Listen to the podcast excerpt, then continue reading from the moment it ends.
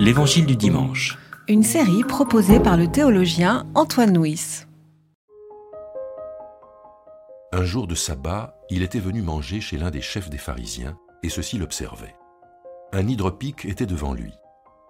Jésus demanda aux spécialistes de la loi et aux pharisiens Est-il permis ou non d'opérer une guérison pendant le sabbat?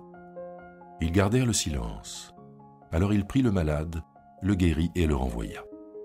Puis il leur dit Lequel de vous, si son fils ou son bœuf tombe dans un puits, ne l'en retirera pas aussitôt, le jour du sabbat? Et ils ne furent pas capables de répondre à cela. Il adressa une parabole aux invités parce qu'il remarquait comment ceux-ci choisissaient les premières places. Il leur disait Lorsque tu es invité par quelqu'un à des noces, ne va pas t'installer à la première place, de peur qu'une personne plus considérée que toi n'ait été invitée, et que celui qui vous a invité l'un et l'autre ne vienne te dire cède-lui la place. Tu aurais alors la honte d'aller t'installer à la dernière place. Mais lorsque tu es invité, va te mettre à la dernière place, afin qu'au moment où viendra celui qui t'a invité, il te dise Mon ami, monte plus haut. Alors ce sera pour toi un honneur devant tous ceux qui seront à table avec toi. En effet, quiconque s'élève sera abaissé, et celui qui s'abaissera sera élevé. Il disait aussi à celui qui l'avait invité, Lorsque tu donnes un déjeuner ou un dîner, ne convie pas tes amis, ni tes frères, ni les gens de ta parenté, ni des voisins riches, de peur qu'ils ne te rendent ton invitation et qu'ainsi tu sois payé de retour. Mais lorsque tu donnes un banquet, invite des pauvres, des estropiés, des infirmes, des aveugles. Heureux seras-tu parce qu'ils n'ont pas de quoi te payer de retour. En effet, tu seras payé de retour à la résurrection des justes.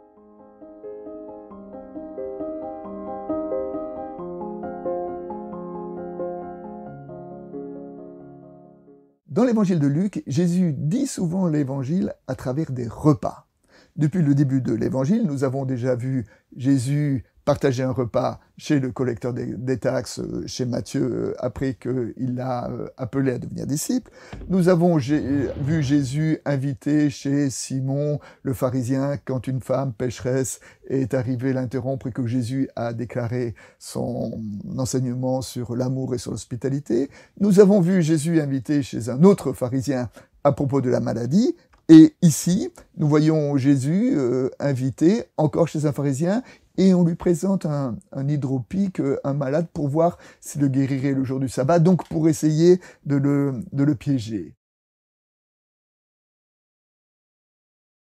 Puis dans la suite de l'évangile, nous pouvons encore évoquer le repas de la multiplication des pains ou encore le dernier repas de Jésus. C'est-à-dire que dans l'évangile de Luc, eh ben, euh, l'évangile se dit dans la vie, et quel est l'acte le plus quotidien de la vie si ce n'est le repas Eh bien Jésus dit son évangile en partageant le repas des hommes et des femmes.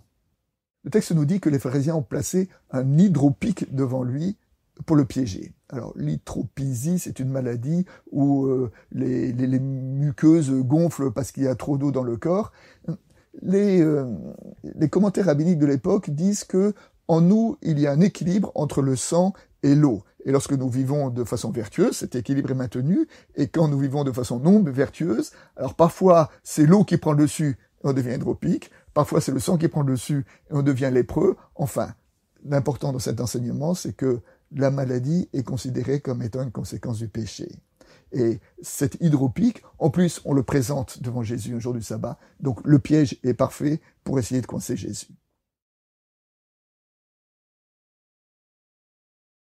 Le sabbat, nous le savons, est vraiment un, marqueur identitaire du judaïsme dans le livre de l'Exode, le commandement du sabbat est le commandement qui est répété le plus grand nombre de fois. Et parmi les règles d'application du sabbat à cette époque-là, face à la maladie, on avait dit qu'on devait soigner quelqu'un s'il était en danger de mort, mais que sinon on devait attendre le lendemain, car alors le soin, euh, ça devenait un, un travail, et le travail est interdit le jour du sabbat. Eh bien, c'est cette logique-là que Jésus a remise en question en guérissant euh, ce malade hydropique, parce que justement, il a voulu faire du sabbat non pas un jour d'interdiction, mais un jour de guérison. Dans les évangiles, la moitié des guérisons ont lieu le jour du sabbat. Si Jésus avait considéré que le sabbat était un jour quelconque, eh ben, statistiquement, un septième des guérisons aurait dû avoir lieu ce jour-là. Mais en guérissant, en disant que la moitié des guérisons ont lieu au jour du sabbat, il dit justement que non seulement dans le sabbat euh, on a le droit, mais presque on a le devoir de guérir, de prendre soin, de, s'occuper les uns des autres. Et c'est peut-être en cela qu'on accomplit le vrai sens du sabbat que nous trouvons dans les Écritures. Après cette guérison, Jésus en profite pour déployer un enseignement, un enseignement sur euh, l'art de, de recevoir à table. Hein. Et il dit, quand tu es invité, ne te mets pas à la première place pour te montrer, pour te faire mousser, mais au contraire, mets-toi à la dernière place pour peut-être que un jour les gens t'élèvent. Et que derrière cette euh, idée de la dernière ou de la première place, il y a peut-être un enseignement sur l'humilité. L'humilité, ce n'est pas s'abaisser soi-même, mais l'humilité, c'est d'élever les autres. Ne prends pas la dernière place parce que tu es plus bas que les autres. Prends la dernière place pour laisser la première place aux autres. Le père de l'Église, Dorothée de Gaza, a dit à propos de l'humilité, en jouant sur le jeu de mots entre humilité et humus, c'est-à-dire humilité et terre, il a dit Le bâtisseur doit poser chaque pierre sur du mortier, car s'il mettait les pierres les unes sur les autres sans mortier, elles se disjoindraient et la maison tomberait. Le mortier, c'est l'humilité, car il est fait avec de la terre qui est sous nos pieds.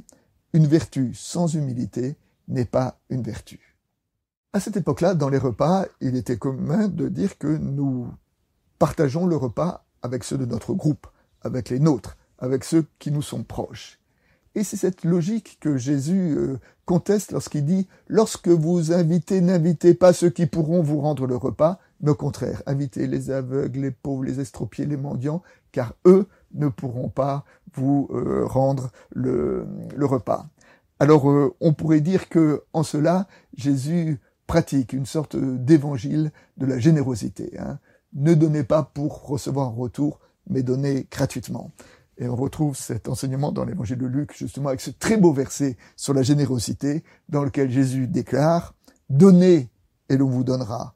On versera dans la grande poche de votre vêtement une bonne mesure, secouée, serrée, et qui débordera, car c'est avec la mesure à laquelle vous mesurez qu'on mesurera pour vous en retour. L'évangile de la générosité jusque dans les repas.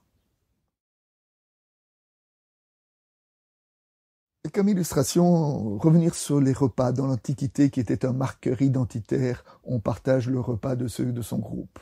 On a le sentiment dans une première lecture que Jésus vient contester ce principe-là en disant mais non, au contraire, inviter euh, les aveugles, les pauvres, les mendiants, les estropiés.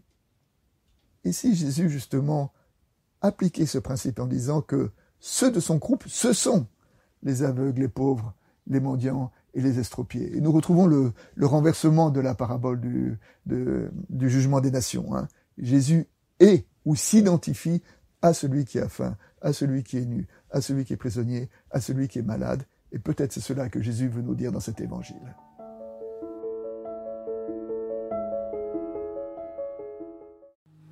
C'était l'Évangile du dimanche. Une série de regards protestants. Enregistré par Antoine Nuis. Voix off, Dominique Fano-Renaudin.